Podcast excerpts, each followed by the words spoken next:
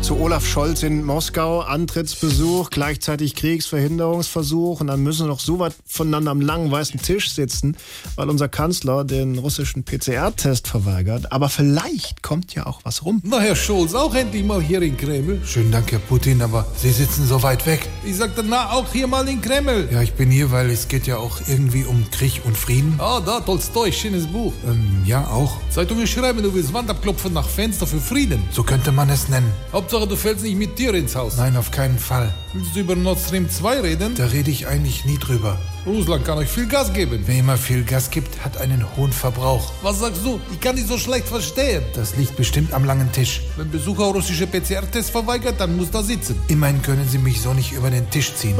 Das ist lustig. Gott segne dich, du hast mich zum Lachen gebracht. Aber jetzt dabei, was willst du? Schönen Dank für die Frage. Ich fände es sehr schön, wenn Sie nicht in die Ukraine einmarschieren, Herr Putin. Das mache ich nicht. Ah, schönen Dank. Dann bin ich ja schon froh. Dafür habe ich doch Personal. Äh, Personal? Da, apropos, äh, wollen Sie was trinken? Ja, gerne. Vielleicht können Sie mir mal reinen Wein einschenken. Warte, ich rufe meine persönlichen Lakaiendödel. Service dabei! Ja, ich komme ja schon. Hallo, Olaf.